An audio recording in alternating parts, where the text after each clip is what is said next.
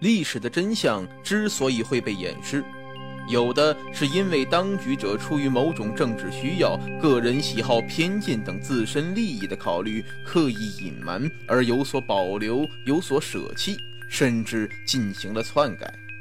有的是因为年代久远，相关人证物证被岁月所尘封，使得史料缺失，许多细节被覆灭；有的是因为受人类当前的认知能力和科技水平所限，而不能完全得到合理的解释等等。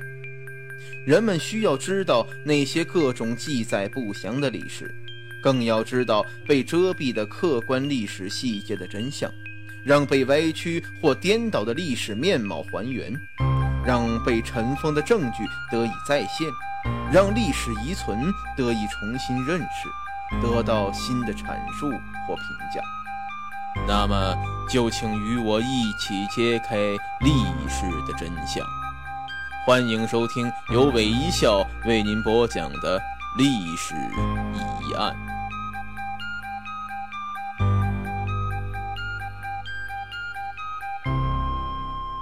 根据史料记载，秦始皇灭掉六国之后，采取了一系列措施加强中央集权。公元前二百一十三年，秦始皇在都城咸阳与文武群臣以及众儒生大排宴宴。宴会之上，众儒生围绕分封制和郡县制孰好孰孬的问题发生了激烈的争论。博士生淳于越等人主张恢复商周时代的分封制，而丞相李斯等则赞同郡县制，并且严厉指责淳于越等人盗古以害今。淳于越等人不以为然，李斯遂向始皇帝进献谏逐客书，大力批驳儒生不识时务之后，建议焚书。焚书的前后。秦始皇迷恋仙道，追求长生不老，派徐福、侯生、卢生等四处寻求仙药。侯生与卢生等人未能找到仙药，心急如焚，又害怕受到惩罚，于是他们咒骂了秦始皇一番，悄悄地逃走了。秦始皇闻讯十分恼怒，下令把诸生通通集中到都城咸阳。交给御史审查询问，借以查出造谣惑众的侯生、卢生两人行踪。诸生人人自危，为保全性命，只得互相推诿。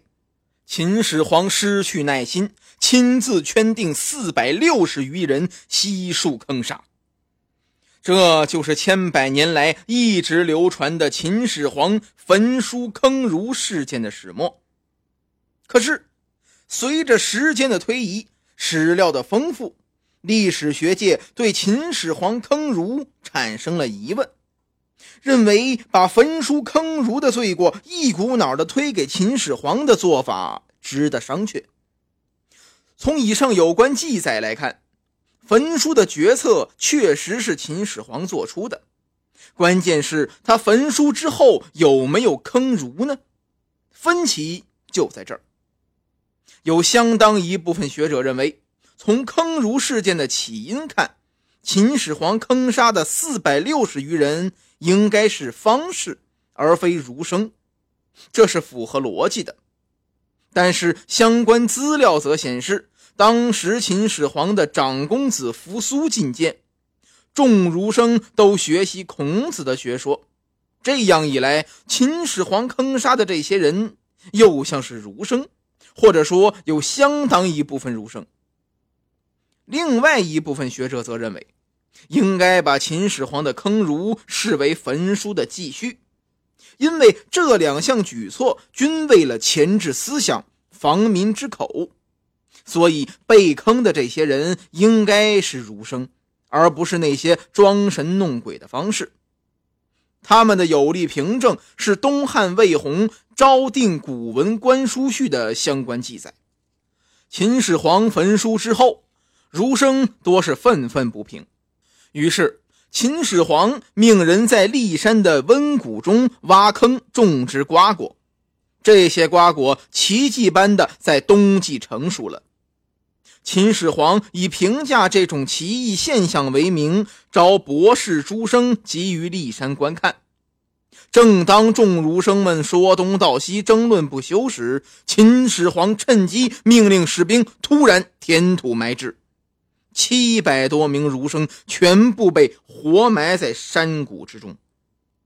根据这一点来看，秦始皇确实有过坑杀儒生的行为。除了以上两种观点之外，研究正史的学者又有新说，他们认为坑儒。纯属是子虚乌有，他应该是坑方士的讹传。实在坑方士确有其事，他出现于始皇三十五年，原因就是侯生、卢生咒骂秦始皇并逃跑。这些学者分析指出，坑方士之所以被讹传为坑儒，是因为当时的方士多兼通儒术。加之此前有焚毁儒书之举，后人由此附会，误把坑杀方士说成了坑杀儒生。这些学者强调，这不是说被杀的四百六十多人中没有儒生，全是方士，也可能有一些倒霉的儒生，由于为方士求情而一同被裹夹其中。至于这些人被杀的原因，则与儒家的政治主张和学派观点无关，所以即使被杀者有儒生，也并非因其为儒生而得罪，而是与方士们有某种牵连之故，因此绝无理由说秦始皇坑儒。对于到底是坑杀了四百六十余名方士，还是七百多个儒生？有的学者提出，两者都有可能是事实，或者说是前后两件事，即秦始皇集体坑杀文人可能不止一次。他们的理由是，秦始皇是一位典型的暴君，嗜杀成性，无论是方士或找不到长生不老药，还是儒生非议朝政，都有可能被坑杀。这种观点有一定的合理性，但是揣测臆断的成分比较多，有力证据不足。尽管秦始皇早已背上了焚书坑儒的千古骂名，但直到今天，秦始皇究竟有没有坑儒这一谜团还是没有解开。那么，我们再说一下秦始皇那手中那颗了不起的传国玉玺到底去了哪里？玉玺呀，是国家权力的象征，其自身也具有无比珍贵的价值。随着朝代的更迭，玉玺也经历了风风雨雨。秦始皇统一中国之后，为了显示其至高无上的权威，而令玉工孙寿为其刻制了一枚国玺。国玺是以闻名天下的和氏璧而刻成的。玺呢，四方，其上盘曲龙形，李斯手书的“受命于天，吉寿永昌”八个形如龙凤鸟鱼之状的篆字镌刻其上。玺和印在秦汉之前并无尊卑之分，自秦始皇以后，玺就成为了皇帝专用，因为它是用玉刻成的。所以国玺又称为玉玺。凭此玉玺，秦始皇原想将皇位代代相传，没想到秦二世便亡国了。从此，这象征着至高无上权力的玉玺也便成为历代帝王争夺的对象。他们为了这块玉玺勾心斗角，相互厮杀。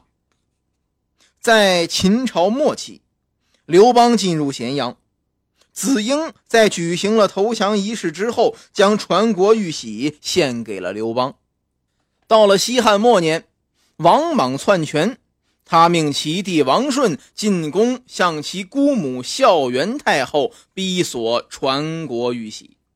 太后一怒之下，将玉玺掷到地上，撞破了一个角。王莽用纯金把撞去的一角补上。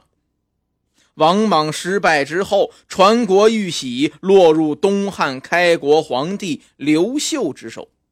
东汉末年，时常是作乱，汉少帝夜出北宫，却把传国玉玺给弄丢了。后来，孙坚攻入长沙，在城南贞观井捞出一宫女女尸，从其项下锦囊之中一个金锁锁着的小匣子里，又找到了这枚玉玺。孙坚死后，袁术拘捕了孙坚妻子，而夺得玉玺。袁术兵败身亡之后，传国玉玺落入曹操之手。西晋统一之后，司马炎得到了玉玺。西晋灭亡之后，玉玺流落到北方十六国。后来有人将传国玉玺献给了东晋皇帝。东晋灭亡之后，玉玺被刘裕得到，开始在南朝、宋、齐、梁、陈中流传。隋文帝灭陈之后，获得传国玉玺。隋末，隋炀帝被宇文化及杀死，玉玺落入宇文化及手中。宇文化及兵败后，窦建德又得到玉玺。窦兵败后，唐高祖李渊又得到玉玺。从此以后，玉玺在唐传了三百七十年，最后玺被后梁皇帝朱温获得。梁之后，玉玺归后唐。公元九百六十三年，石敬瑭勾结契丹耶律德光攻打洛阳，后唐废帝李从珂见失败已成定局，便带着玉玺登玄武楼自焚了。传国玉玺从此便没了踪影。随着时间的发展，一度失踪的玉玺据说又重现人间。并被元顺帝的后人博硕克图汗得到。元太祖成吉思汗的嫡系后裔林丹汗得到这个消息，他认为这玉玺应该属于他，便用武力把他从博硕克图汗手中夺了过来。后来玉玺又被皇太极用武力夺去，皇太极得到之后，才发现玺上刻的是至高之宝。并非秦始皇的传国玉玺，但是皇太极为了宣扬天命所归，对外仍称获得了传国玉玺，于是改金为清，建立了大清国。后来清朝统一了天下，就将这颗假玉玺当成了清朝传国的宝物。这是关于玉玺下落的第一种说法。除此之外，还传说北宋时咸阳的一位农民耕地时，发现一方玉印，上面刻着“受命于天，既寿永昌”八个字。当时的宰相蔡京得到这一消息后，命拿来考证，最后他宣称这就是秦始皇的传国玉玺。此事曾轰动一时，到后来。这块玉玺被一位曾在美国侨居多年的国民党军官得到了。文革期间，这位军官要在澳门出售这块玉玺。香港的一位爱国人士得知这一消息后，表示愿意收购这块玉玺，捐献给祖国。但是经专家见证之后，说这方玉玺是赝品。此后也有一些关于玉玺下落的传说，但是真实性都值得怀疑。唯一能肯定的是，秦始皇的传国玉玺肯定尚在人间，因为据专家介绍，用来雕制传国玉玺的和氏璧是玉石中的铸长石，能耐一千三百度的高温，所以一般火是焚化不了它的。由此说来，说不定哪一天这方传国玉玺会真的重现人间，到那时，关于玉玺下落的谜团就会解开了。